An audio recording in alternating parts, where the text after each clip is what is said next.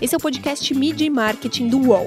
Toda semana a gente entrevista um executivo da área sobre carreira, propaganda e negócios.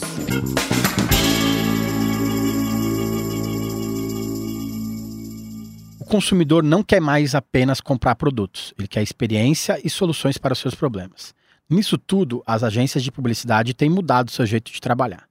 Meu nome é Renato Pesotti e para falar sobre este e outros assuntos, a gente recebe o Pedro Reis, que é CEO da Underman Thompson. Tudo bem, Pedro? Tudo ótimo. Bom, obrigado primeiro pelo convite. Renato. Prazer estar contigo aqui. Prazerzaço.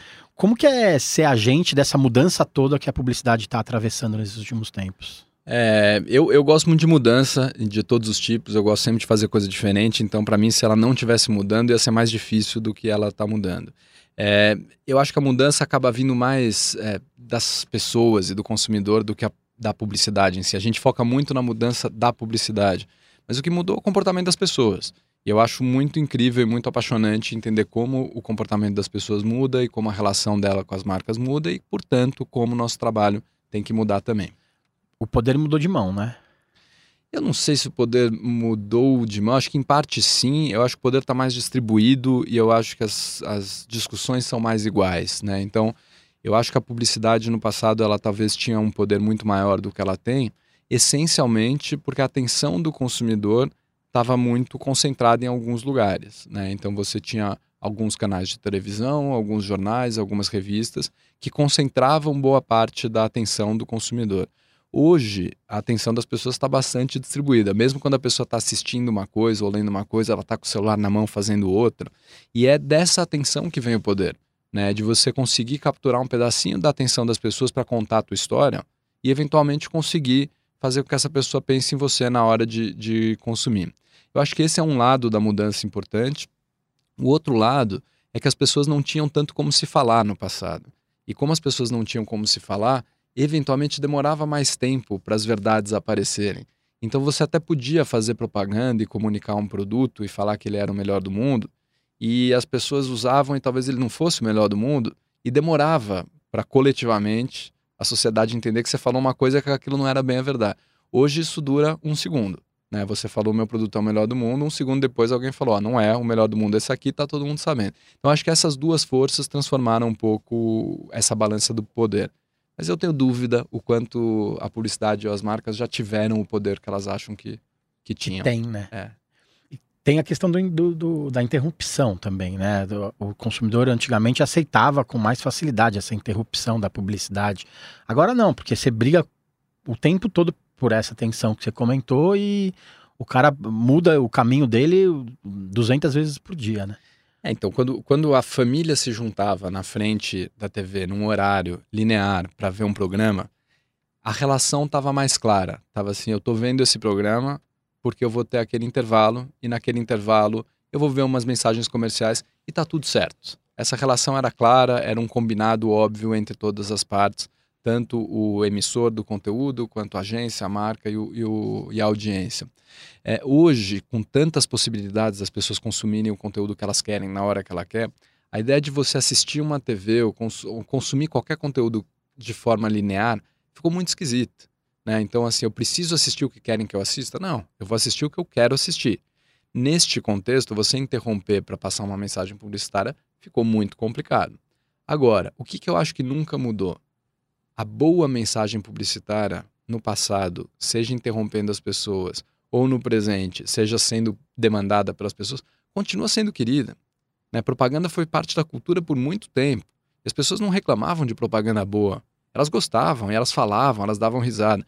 Propaganda ruim também sempre teve muito espaço, porque comprava interrupção, comprava espaço e passava propaganda ruim. Hoje, propaganda ruim não tem mais espaço. Eu acho que isso é bom também. Vira, uma, vira o jogo, na verdade, né? É, você tem, você tem que ter boa qualidade. Né? Então, hoje, se você pegar num serviço de streaming, eles lançam 400 títulos, lançam muitos títulos. Nem todos vão fazer sucesso.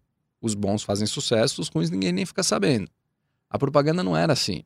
A propaganda você lançava o seu comercial de 30 segundos já com uma audiência comprada, porque você comprou o espaço, e ela tinha que ser um sucesso, porque você estava muito compromissado com aquilo.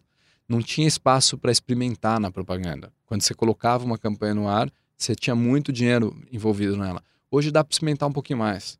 E eu acho que isso gera, no fim, propaganda melhor. E os anunciantes também já aceitam o erro e acerto, a tentativa e erro. Uns melhores que outros. É, acho que Uns os, mais que os outros. os, os melhores anunciantes com certeza aceitam mais do que, do que os outros, porque todo mundo entendeu hoje que as suas audiências elas são muito mais heterogêneas do que elas eram.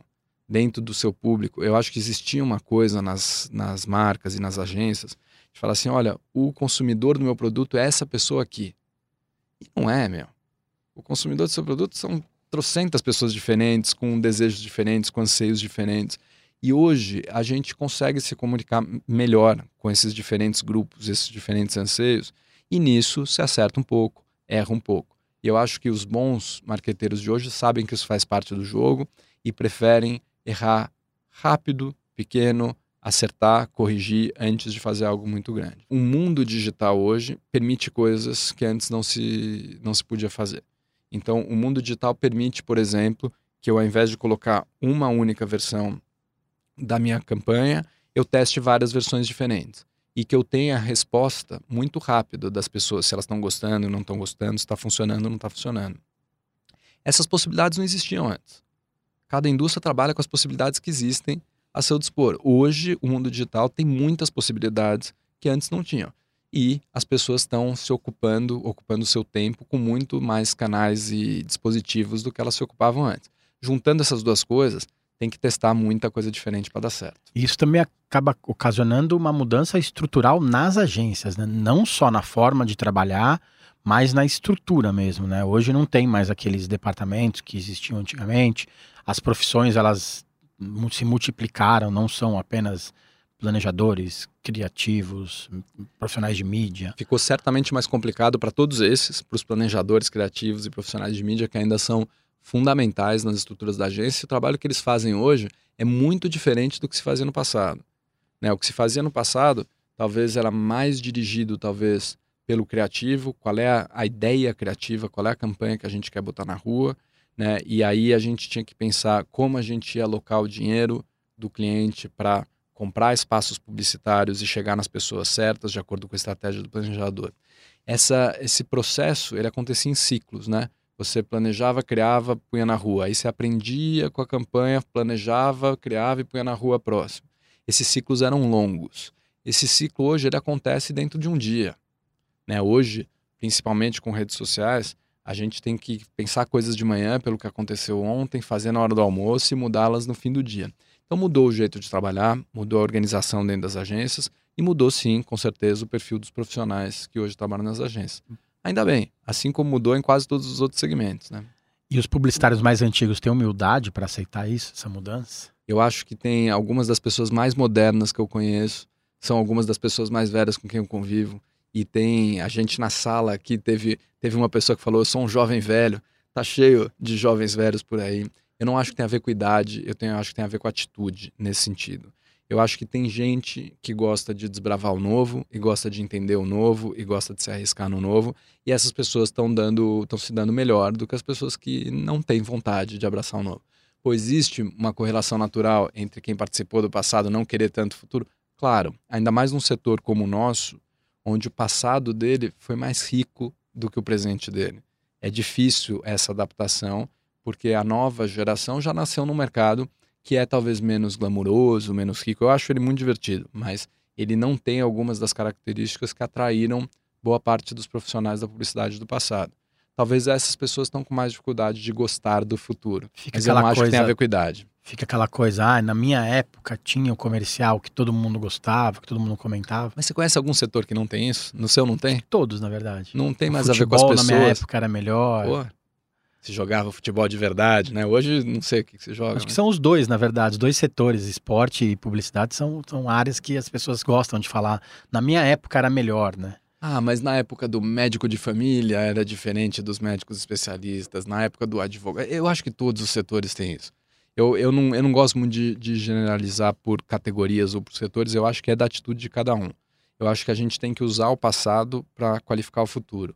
A gente tem que aprender com o que aconteceu no passado, a gente tem que trazer as melhores coisas, mas o mundo muda, as pessoas mudam e a gente tem que olhar para frente. Então, sim, na publicidade tem muita gente que olha para o passado achando que ele é mais interessante que o futuro. Invariavelmente, quem tem mais interesse no passado do que no futuro vai pertencer mais ao passado do que o futuro. E né? talvez fique para trás mesmo. Né? Eu acho que onde você coloca o seu interesse, sua atenção, é onde você acaba estando. Né? Mídia e marketing volta já. Os podcasts do UOL estão disponíveis em todas as plataformas. Você pode ver a lista desses programas em uol.com.br/podcasts. Recebe salário, faz transferência, pagamento, recarga de celular e até empréstimo, tudo sem taxa. PagBank, a sua conta grátis do PagSeguro. Baixe já o app e abra sua conta em 3 minutos. Você passou por uma mudança brusca né, recentemente na união da Underman, que é uma agência que era uma agência mais voltada para o digital, com a JWT, que era uma agência talvez mais, mais tradicional, né? Hoje você é o CEO de quase 600 pessoas, 600 profissionais que não sabiam o que ia acontecer com seus, com seus empregos, né? Teve que dispensar algumas pessoas, contratar outras, é, realocar cargos, é, criar cargos novos, novas nomenclaturas. Como foi esse? Como tem sido esses, esses meses, últimos meses? Tem dormido? Sempre. Tem pensado né? muito nisso, todo dia, todo tempo? Olha, eu acho que tem muitos ângulos para responder essa, essa pergunta. Isso tem sido muito, tem sido a minha vida nos últimos é, meses e tem sido a vida de muitas pessoas dentro da nossa agência. A mudança, para mim, ela tem sido menos brusca do que eu acho que, que pareceria, porque tanto a Wanderman quanto a Thompson vinham buscando este novo lugar de juntar a criatividade com a tecnologia, cada uma do seu jeito. Né? E assim como acho que todos no nosso mercado buscam isso. Então a separação que o mercado criou entre as agências digitais e as tradicionais, ela deixou de fazer muito sentido há muito tempo. Porque as agências têm que ajudar os seus clientes a falar com as pessoas e a construir negócios. E as pessoas não são mais digitais ou tradicionais. Esse termo tradicional é, é horrível. O que eu acho que tinha era uma agência, que é a Thompson, que era muito forte na parte criativa, e uma agência, que era a Wanderman, que era muito forte na parte digital, mais técnica. A Wanderman buscando ser mais criativa e a Thompson buscando ser mais técnica. E a gente acelerou muito essa mudança. Então, do ponto de vista do que, que significa essa fusão, eu acho que essa, essa fusão significa a aceleração enorme do mesmo projeto que vinha acontecendo dos dois lados. E eu acho que num momento onde a maioria das agências vem encolhendo, eu fico muito feliz de estar liderando uma operação que está buscando crescer, está buscando ajudar os seus clientes a crescer. Então, neste sentido, foi menos brusco. Agora, são quase 600 pessoas que vinham de culturas diferentes, de endereços diferentes, de sistemas diferentes de, de trabalho, diferentes. de vidas diferentes. E essa é a riqueza e o desafio de uma fusão deste porte. Para mim, pessoalmente, está sendo uma experiência incrível. Nunca imaginei que eu ia conduzir uma coisa dessa. E eu estou achando incrível ter a chance de fazer isso num momento tão desafiador do mercado. Agora, tenho muita responsabilidade com o legado dessas duas agências, que é um legado é, histórico, importante, muito, muito grandioso, cada um no seu caminho.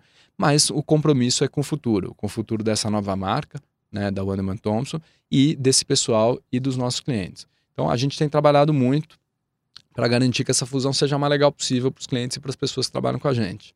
E isso significa focar muito no nosso trabalho, em fazer trabalho incrível e focar muito no nosso time.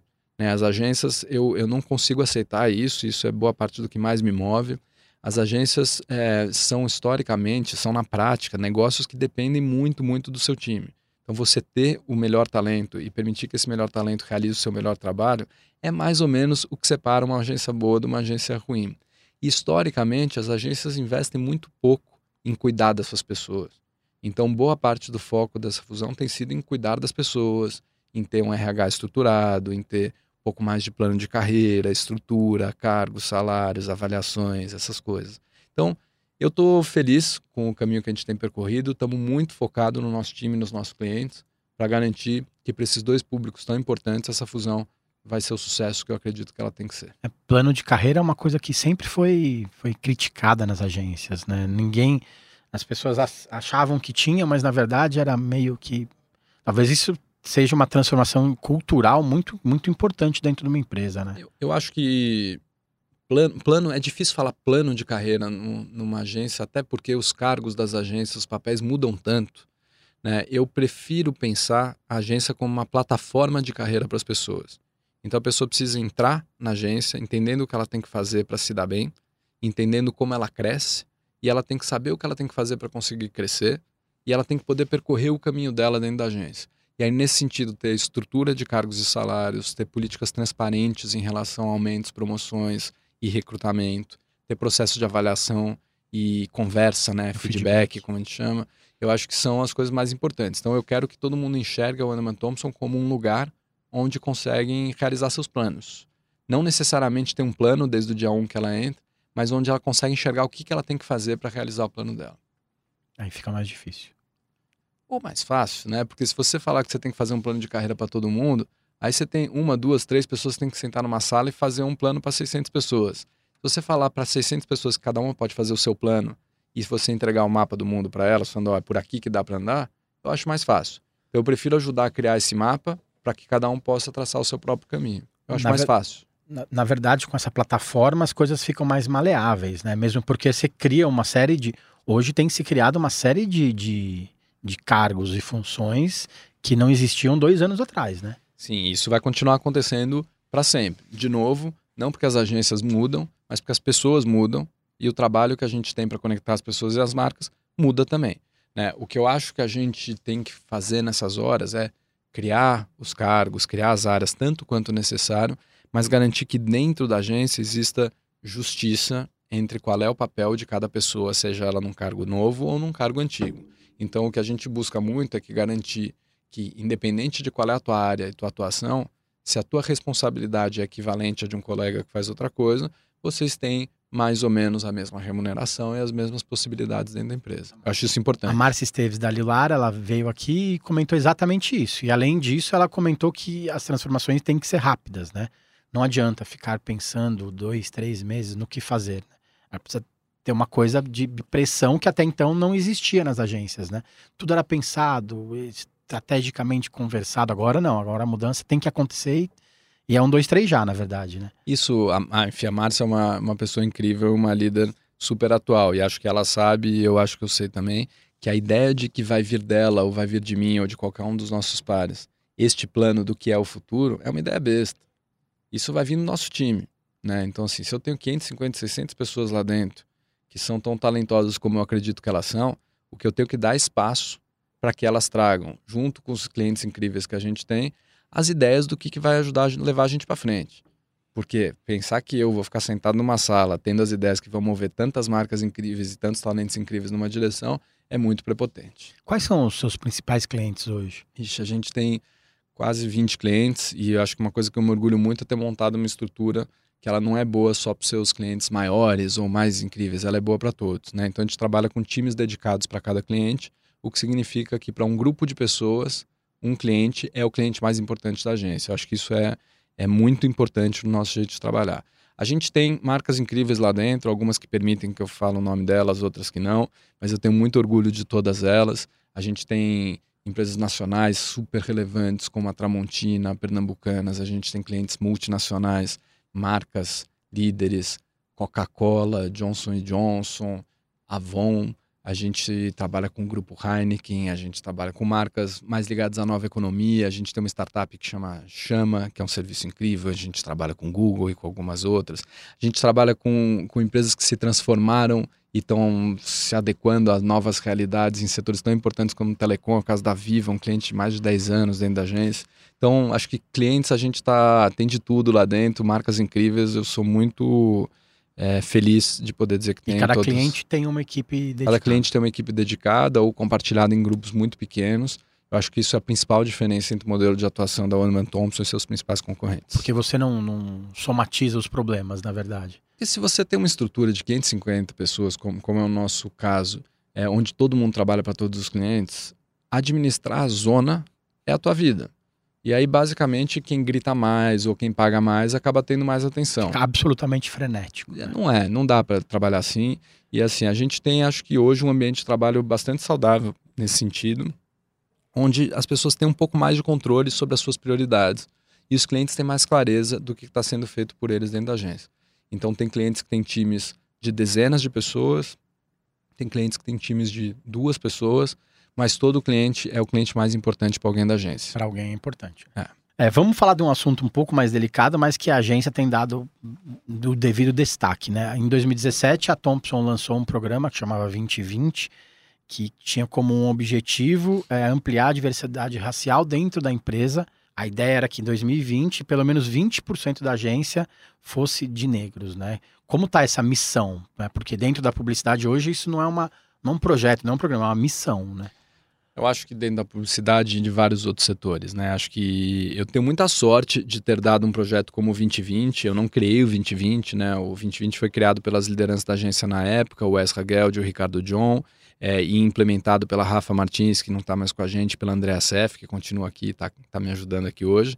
E ele é um projeto incrível que busca atacar uma barreira de exclusão que eu acho que existe para muito além da publicidade. Mas as agências são essencialmente brancas, não era diferente na Wandman, não era diferente na Thompson. E líderes e gestores que não se, se sentirem responsáveis por ajudar essa transformação, mudar essa realidade, eu acho que não estão mais muito adequados ao seu tempo. Né? Então eu tenho muita sorte de, de ter assumido um projeto que começou atrasado, historicamente, porque tudo que a gente está fazendo está atrasado historicamente, mas à frente de boa parte dos concorrentes, é um projeto muito sério. É um projeto que visa garantir que a agência está recrutando e trazendo para dentro do seu, do seu quadro pessoas negras com o objetivo de até o fim desse ano ter 20% em, nas principais áreas da agência. Esse projeto estava super bem encaminhado, em 2017 esse número na Thompson era 3%, em 2019 ele já era 14%, então ele sem a fusão ele teria sido batido com facilidade. Com a fusão ele andou um pouco para trás. Eu não sei, acho que esse número hoje a gente vai fazer um censo daqui a pouco, eu não quero falar errado, mas ele está mais perto de 10 do que de 20, infelizmente. Mas a gente vai continuar com essa meta. E se a gente atingir essa meta dentro desse ano, ótimo. Senão a gente vai atingir essa meta dentro do próximo ano. Mas os desafios começam aqui. Né? A gente precisa evoluir muito no que, no que tem a ver com a convivência entre brancos e negros no, no espaço de trabalho né? Não, não, não sabemos fazer isso bem coletivamente. Entre os grupos de liderança, que ainda são essencialmente, negros, é, essencialmente brancos, e é uma realidade que vai demorar provavelmente um pouco mais para mudar. Então, é um caminho que começou, é muito importante, ele ganha força com essa fusão, a gente vai acelerá-lo ainda mais, agora com mais apoio, mais estrutura, mas a gente não pode confundir a clareza de onde a gente quer chegar que é uma agência que reflita o que é a nossa sociedade, e aí eu não estou falando de 20%, hoje esse número é 56%, a gente está longe de chegar no nosso objetivo final, mas a gente não pode confundir a clareza de onde a gente quer chegar com a distância que a gente tem, tem que percorrer, porque tem, tem muito chão para andar. Ainda. Mesmo porque recrutar não é tão fácil, né? Existem parceiros, como é o caso da Empregue Afro, que é a nossa parceira, através da Patrícia Santos, que ajuda ajudam muito. E eles são é, importantíssimos nessa questão, né? Fundamentais, nos ajudam a, a atuar e reduzir nos nossos, os nossos vieses, que são muitos. Né? Então é muito importante você trazer opiniões de fora e trazer ajuda externa. Mas eu repito, assim, recrutar é só um dos problemas. E a gente está todo mundo atacando o problema inicial, que é o recrutamento. Ele só mostra a próxima fronteira e a próxima fronteira, a próxima fronteira. Hoje a gente já está atuando em direção à segunda e à terceira fronteira, sem parar de focar no recrutamento. Tem algumas agências que, que realizam ações de trazer a periferia para dentro da agência, né? contratar é, estudantes de, de, de, faculdades mais afastadas do centro. Também não é o momento das agências irem até a periferia, né? sair um pouco do seu eu, eu, Faria Lima. Eu concordo totalmente. Assim, a gente tem no, no Brasil, especificamente São Paulo, uma concentração geográfica de tudo, assim, meia dúzia de quadras aqui do Vale Encantado do Rio Pinheiros, que atrapalha muito. Atrapalha muito em você ter talentos diferentes trabalhando contigo, visões diferentes. Agora, existem motivos para essa concentração estar tá aqui também, né? Que tem a ver com, com os serviços, tem a ver com a proximidade, a facilidade de você chegar em outras pessoas. É, eu gostaria muito de que incluir mais diversidade não tivesse que significar fazer pessoas se deslocarem duas horas para vir trabalhar contigo todo dia. Uhum. Se a forma de fazer isso é com mais trabalho remoto, com unidades menores da agência espalhadas pelo país, é, ou com outras unidades grandes em pontos estratégicos do país, eu ainda não sei. Mas que certamente fazer todo mundo ficar um tempão se deslocando para chegar nesse centro super populado que a gente está aqui, não parece ser o melhor caminho. A gente também conversou aqui com a Ana Cortá, né? É, é, ela veio aqui no podcast falar sobre uma pesquisa que ela fez junto com Ken Fujioka e o grupo de planejamento sobre o, o número assustador de pessoas que sofrem assédio moral e sexual nas agências. É, você ainda, quando era presidente da Underman, você liderou um projeto muito bacana com uma cartilha aberta a outras agências. Como que está essa iniciativa, assim? Vocês já perceberam alguma melhora, tanto nas agências quanto nos clientes, com, com concorrências até desumanas? Você tem percebido que as coisas têm mudado nesses dois, três Eu anos? acho que sim. Acho que o trabalho que o grupo de planejamento fez, liderado pela Ana e pelo Ken, foi um trabalho muito importante para ativar uma discussão que estava silenciada no nosso mercado. Então, para quem não é do mercado, eles fizeram uma pesquisa com, nas principais agências do Brasil e fizeram uma apresentação gratuita dessa pesquisa nas mesmas principais agências do Brasil, mostrando uma realidade de assédio e omissão muito grande em quase todos os lugares por onde eles pesquisaram. É, essa pesquisa foi um choque para muita gente, foi um tapa na cara para outros e foi, infelizmente, assunto conhecido para alguns. Mas ao final dessa pesquisa eles pediam que três atitudes fossem tomadas. Né? A atitude número um era que a liderança decretasse tolerância zero com o tema assédio. A agência, a, desculpa, a segunda coisa era que se criassem canais anônimos de denúncia e pedido de ajuda. E a terceira era que se fizesse um manual de conduta.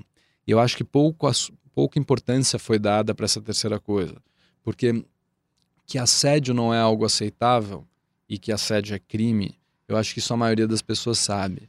Agora, o que é assédio, muitas vezes não sabe. Né? Em muitas empresas você entra para trabalhar, ninguém para para te falar, olha, isso pode, isso não pode, isso é assédio, isso não é assédio. E muitas pessoas aprenderam a trabalhar em ambientes altamente assediosos. E aí a pessoa passou a vida inteira vendo aquilo acontecer à sua volta e acha que é, é normatizado, exato, e acha que é isso. Então eu tive sorte de ter um grupo voluntário dentro da agência que encampou esse projeto e foi muito legal. E escreveram um manual e foi super colaborativo isso. E esse manual ajudou muito a gente a fazer iniciativas internas sobre clareza do que, que é assédio sexual, o que, que é assédio moral e como as pessoas podem lidar com situações de assédio. É, quando eu mandei esse trabalho para quem para Ana, eles falaram, pô, que legal, nenhuma outra agência tinha feito o manual, né? Porque todo mundo acho que fez a sua declaração e criou os seus canais, como a gente já tinha feito. E aí a gente fez essa escolha de abrir o manual, deixar ele disponível para todo mundo que quisesse baixar. Acho que foi um projeto super legal. É, a gente viu uma mudança grande dentro da agência. Eu acho que de posse daquele conhecimento e da segurança, né? O conhecimento que veio do manual de todas as conversas, da segurança de que a liderança da agência apoiaria, eu acho que as pessoas se sentiram mais à vontade para se colocar, para traçar os seus limites, para conversar sobre as coisas. Algumas atitudes tiveram que ser tomadas sim, mas em muito pouco tempo a gente viu uma mudança muito grande na agência. Rodamos uma pesquisa no passado, onde mais de 90% da população da agência falou que o ambiente de trabalho era um ambiente é bom e livre de acesso, livre de assédio. Então, o que não se pode é normatizar esse absurdo, né? É, eu, eu acho que tudo começa com conhecimento, tá? E a gente agora com a Wonderman Thompson vai juntar é, todas as necessidades que a gente tem, seja dos, dos projetos de, de inclusão racial, seja dos projetos anti-assédio, e voltar a trabalhar a nossa cultura e a nossa conduta interna para deixar claro para todo mundo o que, que, se espera das pessoas dentro da agência. A partir do momento que a liderança da agência ou a instituição da agência conta para todo mundo o que, que pode, o que, que não pode, o que é legal, o que não, não é legal, aí você acaba com a normatização que a zona cinza permite.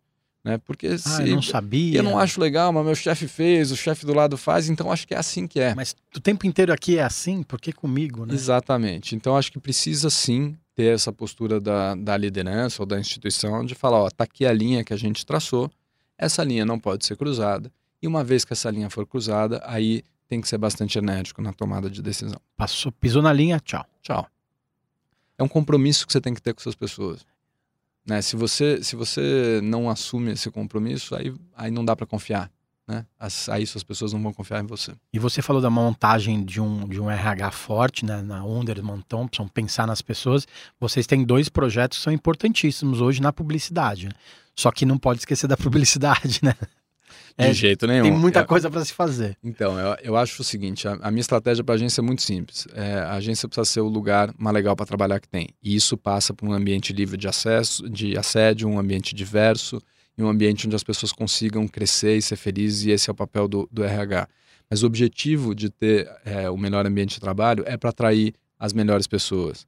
E o objetivo de ter as melhores pessoas é fazer os melhores trabalhos, que trarão os melhores clientes e farão os melhores negócios. Então, é tudo parte de uma estratégia uma só. Uma coisa leva a outra. Eu acho bem míope você falar assim, não, eu tenho que fazer o trabalho e também cuidar das pessoas. Pô, meu, você está cuidando das pessoas que fazem o trabalho. É uma coisa só.